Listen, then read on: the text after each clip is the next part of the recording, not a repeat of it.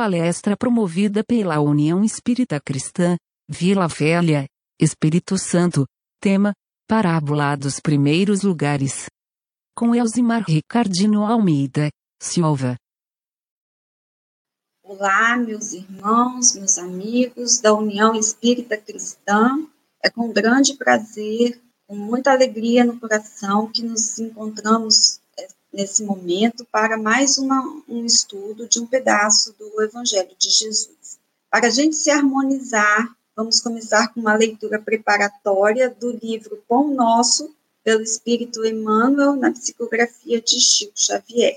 E escolhemos a lição 44, Curas. E curai os enfermos que nela houver, e dizei-lhes: é chegado a vós o reino de Deus. Jesus, em Lucas, capítulo 10, versículo 9. Realmente, Jesus curou muitos enfermos e recomendou-os de modo especial aos discípulos. Todavia, o médico celestial não se esqueceu de requisitar ao reino divino quantos se restauram nas deficiências humanas. Não nos interessa apenas a regeneração do veículo em que nos expressamos, mas, acima de tudo, o corretivo espiritual que o homem comum se liberte da enfermidade, mas é imprescindível que entenda o valor da saúde. Existe, porém, tanta dificuldade para compreendermos a lição oculta na moléstia do corpo, quanto se verifica em assimilarmos o apelo ao trabalho santificante que nos é endereçado pelo equilíbrio orgânico. Permitiria o Senhor a constituição da harmonia celular apenas para que a vontade viciada viesse golpeá-la e quebrá-la em detrimento do espírito enfermo, pretenderá o reajustamento das energias vitais. Entretanto, cabe-lhe conhecer a prudência e o valor dos elementos colocados à sua disposição na experiência edificante da Terra. Há criaturas doentes que lastimam a retenção no leito e choram aflitas, não porque desejam renovar concepções acerca dos sagrados fundamentos da vida, mas por se sentirem impossibilitadas de prolongar os próprios desatinos. É sempre útil curar os enfermos, quando haja permissão da ordem superior para isto. Contudo, em face de semelhante concessão do Altíssimo, é razoável que o interessado na bênção reconsidere as questões que lhe dizem respeito, compreendendo que raiou para seu espírito um novo dia no caminho redentor. Então, nos coube hoje fazer um estudo da parábola dos primeiros lugares. Essa foi a bibliografia básica que nós usamos para este estudo. Quero ressaltar o Evangelho segundo o Espiritismo, que no capítulo 7 temos o título de Bem-aventurados os pobres de espírito, onde a nossa, a nossa fala vai estar baseada. E eu sugiro que todos depois possam reestudar, rever este capítulo com muita calma, com muita dedicação. Essa passagem está em Lucas, no capítulo 11, versículos 7 ao 11. Jesus foi convidado para uma festa, para uma, uma cerimônia, né, uma celebração. Saíram da, da do, do, encontro religioso que os judeus faziam e foram lá para, a, para esse encontro. Foi um fariseu importante que o convidou. Quando ele chegou lá, ele encontrou uma cena que nós estamos muito habituados né, a, a, a, ver, né? Quando a gente sai de um casamento, que a gente chega na igreja, lá na, no local da, da, festa, né, depois da cerimônia, todo mundo sai correndo, né, quer chegar logo para poder pegar os melhores lugares. Uns que consideram os melhores lugares perto do som, outros perto da mesa de doces, outros perto da saída do garçom, enfim, cada um tem o seu preferido. Jesus, notando isso, percebendo as escolhas que estavam fazendo, ele disse para eles: quando fores por alguém convidado para um casamento, não te sentes no primeiro lugar, para não suceder que seja por ele convidada uma pessoa mais considerada do que tu, e vindo o que convidara a ti e a ele te diga: dá o lugar a este, e então vás envergonhado ocupar o último lugar. Em vez disso, quando fores convidado, vai tomar o último lugar, para que quando vier o que te convidou, te diga: amigo, senta-te mais para cima. Então, isso será para ti uma honra diante de todos os demais convivas, pois todo o que se exalta será humilhado, e todo o que se humilha será exaltado. Essa passagem, essa, esse ensinamento está em várias passagens em toda a Bíblia, tanto no Velho quanto no Novo Testamento. E aí a gente tem uns exemplos, né, dizendo eu gostaria só de, de ler a que Paulo fez a Romano, em Romanos capítulo 12, versículo 16. Tende o mesmo sentimento uns para com os outros. Em lugar de serdes orgulhosos, condescendei com que é humilde. Não sejais sábios aos vossos próprios olhos.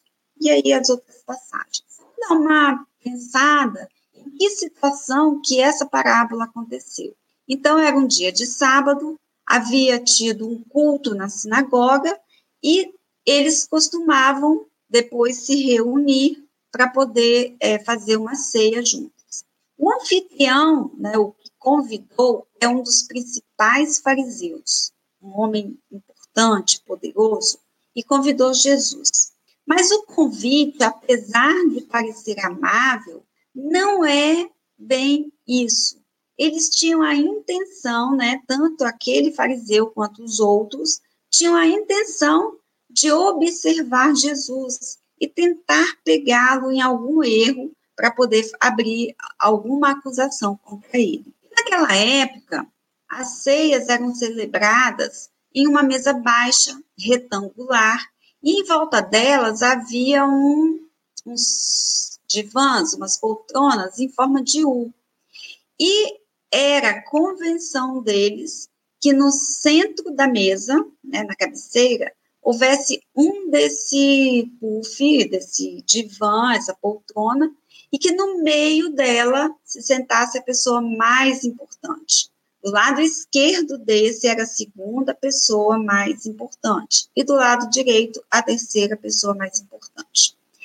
E na lateral esquerda da mesa, né, na, na na parte esquerda da mesa, iriam os outros de menos importância, do, lado, do outro lado da cabeceira, à direita, os menos importantes. Então, na, quando você entrava no salão, você já sabia quem era importante, você sabia a graduação, a ocupação de cada um. Isso era bem visto pelos judeus. Kardec, comentando estas passagens, né, essa da, da parábola do, do primeiro lugar e outras passagens, nos diz assim: estas máximas decorrem do princípio de humildade que Jesus não cessa de apresentar como condição essencial da felicidade prometida aos eleitos do Senhor, e que formulou assim: Bem-aventurados os pobres de espírito, pois que o reino dos céus lhe pertence. E ele usa uma criancinha como exemplo de simplicidade de coração. Será o maior no reino dos céus aquele que se humilhar e se fizer pequeno como uma criança. Isto é, que nenhuma pretensão alimentará a superioridade ou a infalibilidade. Kardec vem nos dizer que estes dois é, duas características: superioridade, ou seja, se considerar maior, e infalível, não deve ser alimentado por nós. Ele deduz disso que Jesus acabou de falar. No mesmo capítulo né, do Evangelho segundo o Espiritismo, capítulo 7, item 6, ele nos diz que, os, que o Espiritismo exemplifica, traz toda essa questão de não se exaltar é, na prática no mundo dos espíritos. Se nós formos ler o livro dos médiuns e algumas passagens do livro dos espíritos, alguns reis, algumas rainhas se apresentaram aos médiuns que Kardec é, usou para trabalhar, né, que trabalhou junto com Kardec, eles falaram que ao chegar lá, a situação deles era penosa e que os servos dele muitas vezes estavam em condições melhores do que desses monarcas. Então, o Espiritismo vem mostrar que as pessoas que chegam ao reino dos céus, ou seja, que mostram a verdadeira grandeza, são aquelas que desenvolveram as virtudes, porque elas levam essas virtudes com os seus espíritos, né, na, junto com, com o seu desencarne. Já aquilo que a gente usou aqui na Terra, riqueza, títulos, cargos, isso a gente vai deixar aqui. Se a gente não tiver essa grandeza, essas virtudes, a gente não vai ter um lugar melhor lá no mundo dos espíritos. Rodolfo Caligares explica essa parábola dessa forma. Jesus aconselha que cultivemos a humildade e o desprendimento de, das virtudes que reiteradas vezes apresentou como características essenciais do verdadeiro cristão. Adquiri-las, entretanto, não é nada fácil, pois requer o sacrifício de nosso personalismo. E nós, né, os terrícolas daqui do planeta Terra, salvo raras exceções, Estamos vivendo ainda uma fase de evolução em que predomina o egoísmo, ou seja, o amor exagerado a nós próprios, cada qual procurando garantir sua felicidade, sem preocupar-se com os outros, havendo alguns mais atrasados que pensam obtê-la conduzindo-se abertamente contra os outros. A felicidade real e duradoura Todavia, só será reconhecida pelos homens à medida que se libertem de seus pensamentos e desejos egoístas. Ele continua: para os discípulos do Cristo, outro privilégio senão de servir, e de servir por amor, com dedicação e altruísmo, pois o que se faça por interesse pessoal ou por vanglória não produz nenhum resultado superior. E ele conceitua que servir no sentido cristão é esquecer de si mesmo, é devotar-se amorosamente ao auxílio do próximo, sem objetivar qualquer recompensa, nem mesmo o simples reconhecimento daqueles a quem se haja beneficiado. Então, isso é o que Jesus é, espera de nós. Guardemos-nos de fazer alarde de nossos méritos pessoais, ou seja, não vamos ficar fazendo propaganda, né? Consideremos-nos sempre servos inúteis, atribuindo a Deus as boas coisas que possamos realizar. Então, entregar a Deus a responsabilidade pelo que está acontecendo. Isso também é humildade, é a gente se colocar nessa posição que nosso trabalho é importante, mas que a obra é de Deus. Embar Schutter nos fala: Nenhum valor tem para Jesus os que se salientam pomposamente nos primeiros lugares e praticam todas as obras que aparentemente são boas para serem vistos pelos homens. Então, quando a gente quer mostrar que a gente faz muita coisa, que a gente é de tal posição, de tal cargo, a gente está só querendo é, ser reconhecido aqui entre os nossos semelhantes. O conviva da grande ceia deve ser sóbrio, modesto, prudente, recatado, cheio de boa vontade, laborioso, e em vez de se recostar comodamente no primeiro lugar que encontra vago, em torno da mesa do banquete, deve fazer-se como servo, que depois de bem examinar as iguarias, serve equitativamente aos convivas, segundo o paladar de cada um. Ou seja, a, o servo que distribui de maneira igualitária, de maneira justa, para todos aqueles a quem ele está convivendo, segundo a necessidade de cada um. E José Souza e Almeida, no estudo de parábolas, diz desta parábola, dos primeiros lugares? Transcendendo o simbolismo da parábola e abarcando todas as circunstâncias da vida, significa que jamais alguém poderá ficar ocupando um lugar que não lhe pertença. Isso é muito importante nos nossos dias de hoje. Muitas vezes a gente vê um irmão e percebe que ele está numa situação, num cargo, numa posição, é, adquiriu algum bem e a gente deseja estar no lugar daquela pessoa, a gente deseja aquele lugar. E nada mais é, injusto né, do que a gente é, não conseguir estar aonde a gente deve estar. A lei divina sempre prevalecerá. A certeza dessa verdade traz-nos paz ao coração, pois nos lembra de que não precisamos disputar acirradamente pelas coisas materiais.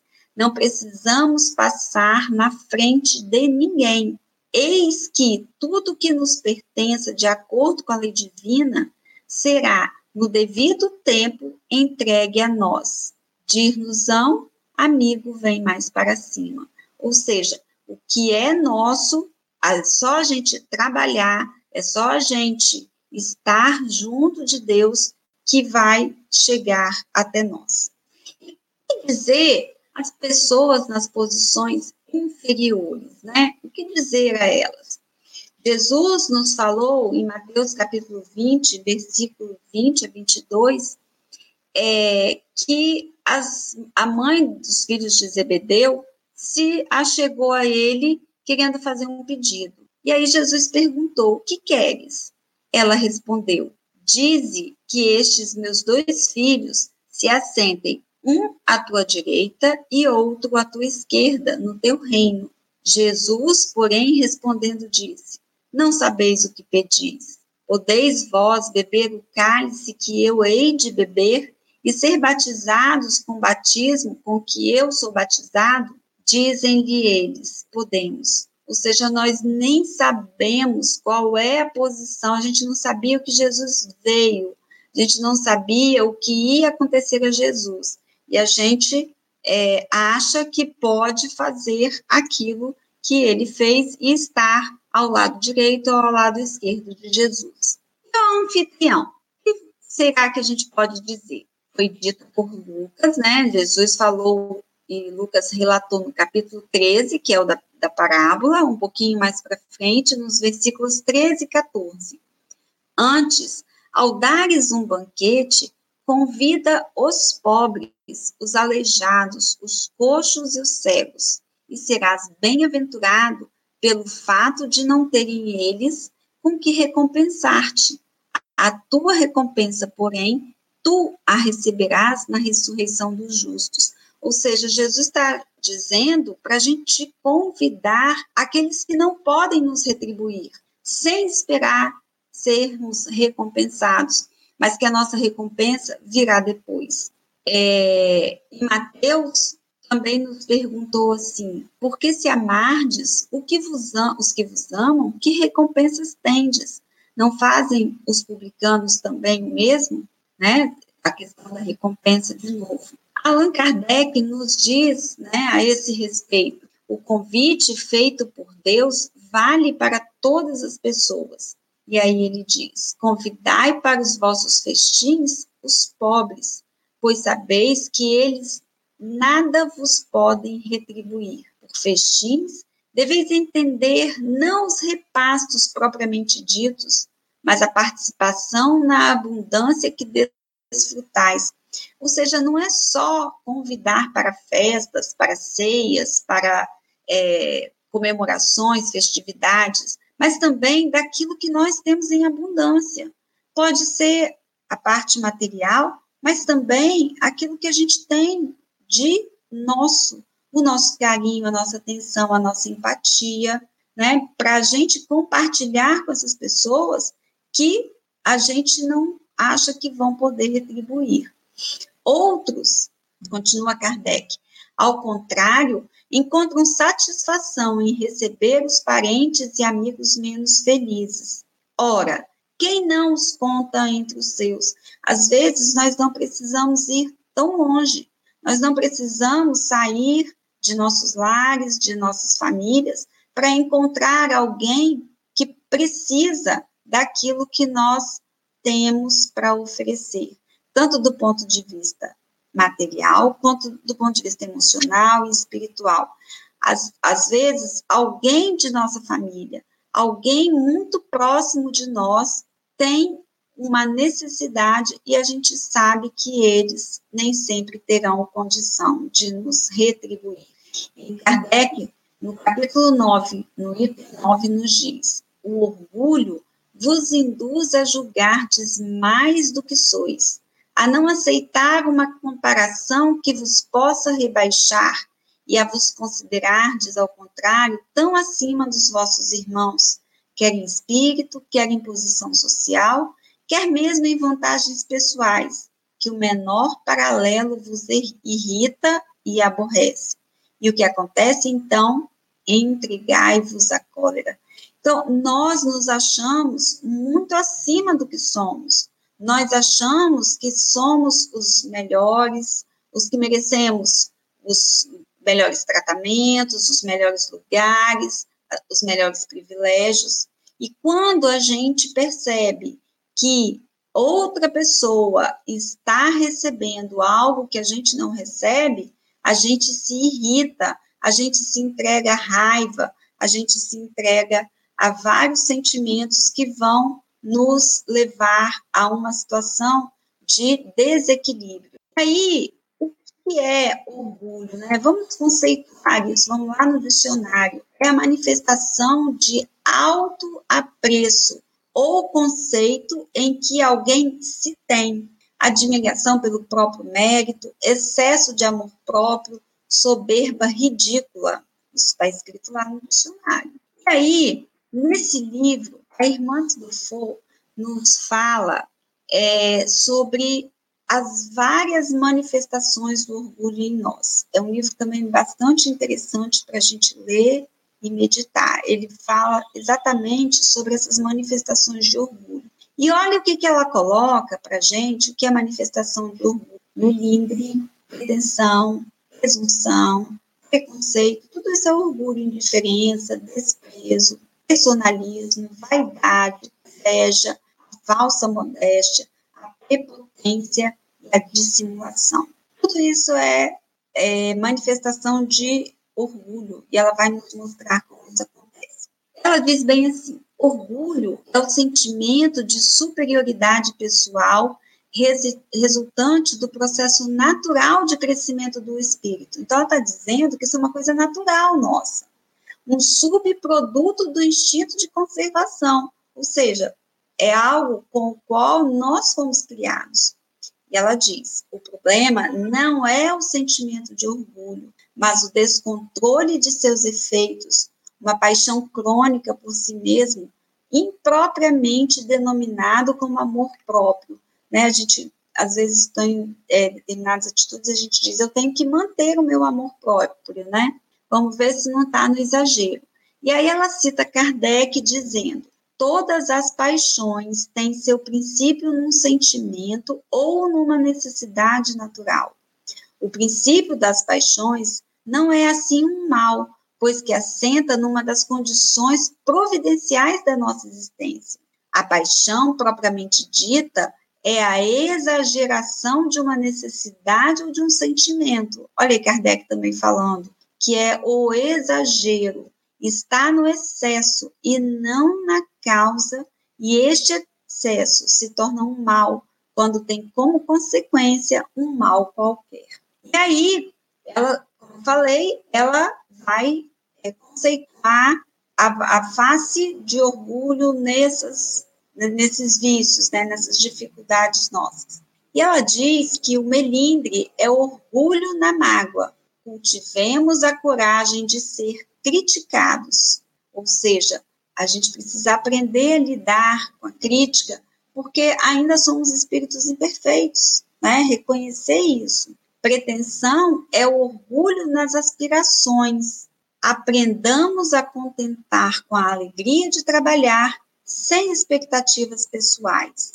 Presunção é orgulho no saber. Tomemos por divisa que toda opinião deve ser escutada com o desejo de aprender. Isso é bem atual, né, gente? A gente está vendo que muitas vezes as pessoas ficam debatendo determinados assuntos sem uma ouvir o que a outra tem para dizer. E às vezes estão debatendo como se fossem opostos, exatamente posições semelhantes. Então, é, é a questão de você prestar atenção. Preconceito é o orgulho nas concepções. Habituemos a manter análises imparciais e flexíveis. Indiferença é o orgulho na sensibilidade, ou seja, quando a gente não consegue sentir a posição do outro, a, a, o sentimento do outro. Adotemos a aceitação e respeito em todas as ocasiões de êxitos e insucessos alheios. Desprezo é o orgulho no entendimento. Acostumemos a pensar que para Deus tudo tem valor, mesmo que, que por agora não compreendamos. Às vezes a gente também desvaloriza as pessoas, né? E nem sabe que todos nós temos a nossa importância. Personalismo é o orgulho centrado no eu. Eduquemos a abnegação nas atitudes. Vaidade é o orgulho do que se imagina ser, aquela imagem que a gente faz da gente. Procuremos conhecer a nós mesmos, autoconhecimento, e ter coragem para aceitarmos tais quais somos, fazendo o melhor que pudermos na melhoria pessoal. Então, nos enxergar, nos conhecer, é importante para que a gente saiba aonde a gente precisa trabalhar, no que, que a gente precisa melhorar. Inveja é orgulho perante as vitórias alheias e essa coisinha aí da inveja branca, inveja roxa, inveja espírita, inveja. É orgulho na, perante as vitórias alheias, perante o sucesso do outro. Admitamos que temos esse sentimento e eu enfrentemos com dignidade e humildade. Mais uma vez, né? Autoconhecimento, reconhecer que a inveja faz parte de mim, que eu não consigo é, encarar o, a, a, parte melhor do outro, as vitórias do outro, né? Isso é importante a gente enxergar que acontece isso com a gente, não ficar é, fazendo subterfúgios para poder dizer que tem uma inveja branca, uma invejinha pequena, né? A falsa modéstia é o orgulho da humildade artificial, ou seja, uma humildade que nós não temos. Esforcemos pela simplicidade que vem da alma, sem querer impressionar. A prepotência é o orgulho de poder. Aprendamos o poder interior conosco mesmo, transformando a prepotência em autoridade, numa autoridade justa, numa autoridade de reconhecimento. Dissimulação é orgulho nas aparências. Esforcemos por ser quem somos, sem receios, amando-nos como somos. E aí ela diz: a reeducação moral através das reencarnações nos levará a renovar esse quadro de penúria espiritual da Terra sob a escravização das sombrias manifestações orgulhosas. Estamos todos, encarnados e desencarnados, nesta busca de superação e enfrentamento com as nossas imperfeições milenares e não será num salto que venceremos a grande e demorada luta. Ou seja, não vai ser rápido, é com tempo, é com paciência, é com trabalho, com autoconhecimento. Apliquemo-nos nas preciosas e universais lições de Jesus, iluminados pelos raios da lógica espírita, e esforcemos-nos sem desistir da longa caminhada na conquista da humildade. Precisaremos de muita coragem para ser humildes, ser o que somos. Ser humilde é tirar as capas que colocamos com orgulho ao longo dessa caminhada. Ou seja, nós fomos, é, ao longo de nossas existências, tentando disfarçar esse orgulho, tentando esconder que ele existe. Ao, tempo em que nós começarmos a reconhecer que ele faz parte da nossa psique, que ele faz parte de nós, à medida que formos colocando é, as lições de Jesus, usando o espiritismo, né, a ciência, a filosofia e a religião espírita, para o nosso melhoramento, nós vamos conseguir encontrar esse orgulho e trabalhar para que ele se transforme em humildade. O que é humildade? Humildade está relacionada a pequenez, modéstia, é qualidade de quem é humilde, a capacidade de reconhecer os próprios erros, defeitos ou limitações. É igual a modéstia, mas é diferente de altivez, de arrogância, de orgulho sentimento de inferioridade, que é igual a rebaixamento. Não rebaixamento de que você está numa situação pior do que os outros, mas que você está num ponto que existem pessoas acima de você, existem pessoas abaixo de você, então você se considera no real nível, você não fica é, no seu orgulho achando que você está acima de todos. Demonstração de respeito, submissão, que é igual a deferência, reverência e diferente de desrespeito, ausência de luxo ou de sofisticação, que é igual a simplicidade, sobriedade e diferente de ostentação. Pobreza, penúria também é humildade. E aí, para a gente já começar a pensar sobre essa virtude que precisamos construir, eu trouxe uma fala de Joana de Ângeles.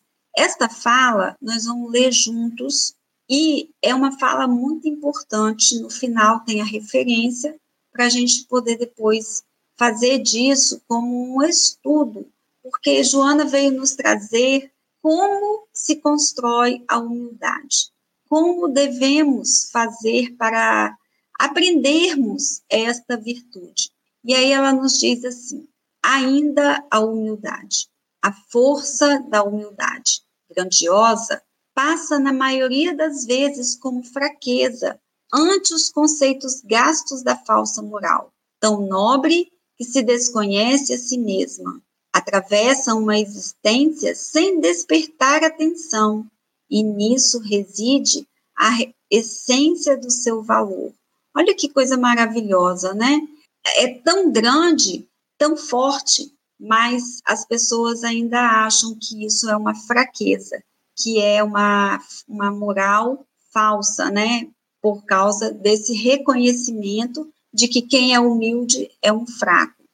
Serva fiel do dever, não malbarata o tempo das frivolidades habituais que exaltam os europeus, os brilhos, né?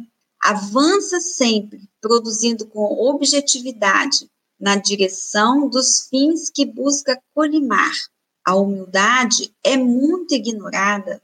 Virtude excelente é precioso aroma de sutil característica que vitaliza os que a conduzem. Toma diversas aparências, conforme as necessidades das circunstâncias em que se manifesta. Aqui é renúncia, sedenta a benefício geral, esquecida de si mesma.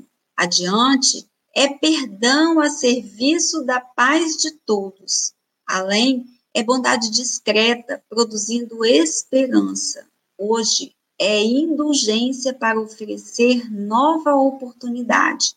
Amanhã, é beneficência para manter a misericórdia. É sempre a presença de Jesus edificando a felicidade, onde quer que escasseie a colheita de luz.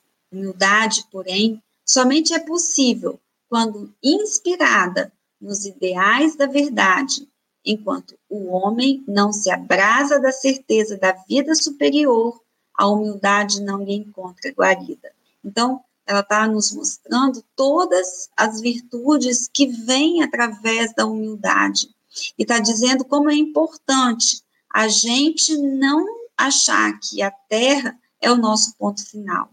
Sabendo que a Terra é uma escola de experiências e ensaios da vida para a verdade do mundo, somente lhe vê as oportunidades de progresso.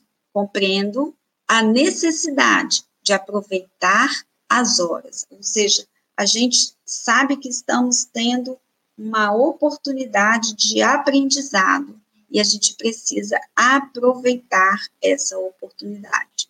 Todos os grandes heróis do pensamento, os mártires da fé e os santos da renúncia, para lobrigarem o êxito dos objetivos a que ligaram a existência, se firmaram na humildade por saberem do pouco valor que representavam ante as grandes diretrizes da vida. Nós conhecemos exemplos de pessoas que fizeram grandes coisas e que achavam que estavam simplesmente vivendo, fazendo parte dos desejos de Deus. É, Francisco de Assis, o próprio Jesus que se colocou nessa posição é o exemplo mais importante, né? Madre Teresa de Calcutá, Chico Xavier e tantos outros.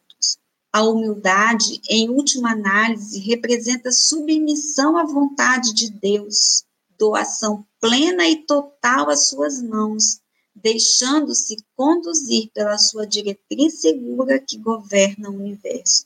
Através da humildade, nós também construímos a nossa fé, porque a gente sabe que Deus está no comando e é Ele quem vai dirigir o nosso caminho. No culto da humildade, não tenhas a presunção de resolver todos os problemas que te chegam. Acredito que muitos de nós sofremos desse mal, né?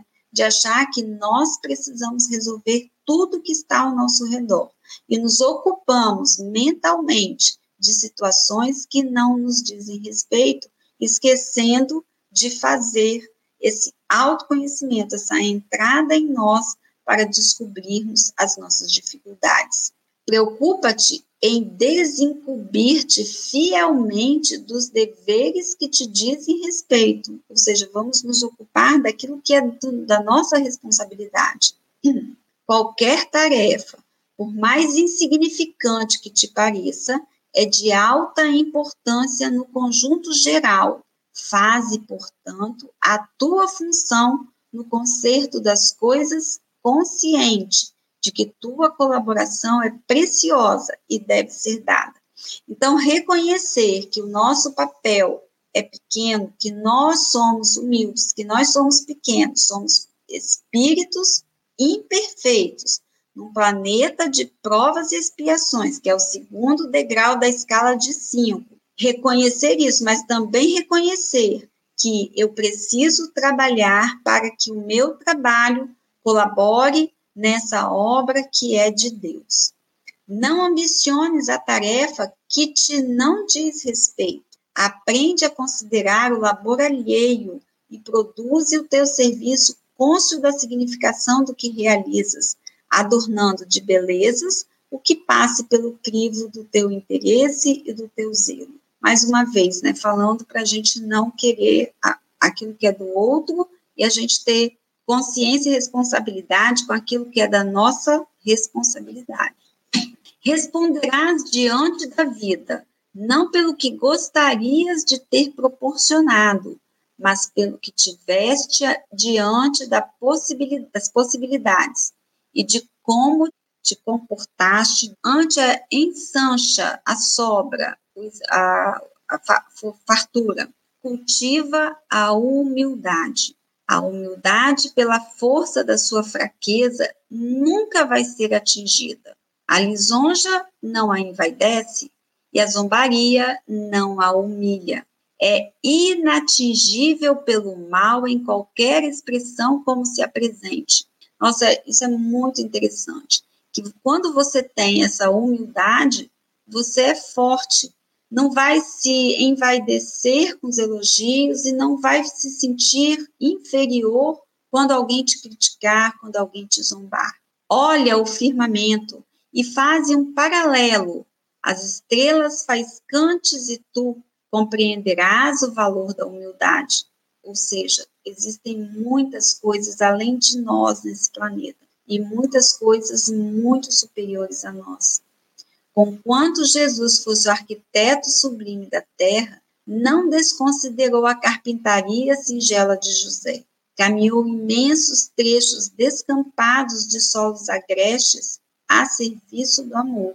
Conviveu com os mais difíceis caracteres sem melindres, sem falsa superioridade. Tão igual se fez aos infelizes que o acompanhavam, que nem todos acreditaram fosse ele o escolhido. Ele era tão humilde, tão simples, tão se colocou igual a todos que a, até acharam que não era ele o Messias prometido. E Joana termina assim: No entanto, ainda aí não usou a presunção de convencer a ninguém, fazendo tudo aquilo para quanto veio e depois retornou sereno, sem abandonar os a quem veio amar, a nós. Lição viva e desafiadora. A sua vida é convite para que meditamos e vivamos, incorporando à nossa existência essa pérola sublime da redenção espiritual, que é a humildade. E aí ela cita Mateus e o Evangelho segundo o Espiritismo, que fala sobre o tema, e está no livro Florações Evangélicas, que eu sugiro que a gente use esse texto para servir de guia para a gente construir essa virtude que é a humildade. Madre Teresa de Calcutá, que é um dos exemplos que a gente poderia citar de humildade que esteve nesse planeta mais recentemente, nos diz: se fores humilde, nada irá atingir, nem o louvor, nem a desgraça, porque tu sabes quem tu és. Ela está falando a mesma coisa que Joana nos diz. Se a gente cultivar a humildade, a gente não vai se deixar levar pelos elogios, pela fortuna, por todas as graças que estão sendo colocadas à nossa disposição. Mas também não seremos agredidos, não, nos seremos, não seremos inferiorizados, não nos sentiremos né, inferiorizados quando a gente for criticado, quando a gente estiver é, sob uma doença, alguma, é, algum revertério de nossa vida, a gente não vai se sentir assim. Então, lembrando Jesus, que é o nosso guia e modelo, lembrando todos os ensinamentos dele, todos os exemplos dele de humildade, a gente agradece por termos recebido esse Espírito entre nós, por ele ter nos deixado tantos ensinamentos. E assim a gente pede que a gente se fortaleça nesse autoconhecimento, no estudo da doutrina espírita, no estudo do Evangelho de Jesus, para cultivarmos todas as virtudes com as quais fomos criados, para que a gente possa resplandecer e ter a vida plena que Jesus nos prometeu. Muito obrigada. Que Jesus possa nos abençoar hoje e sempre. Que assim seja.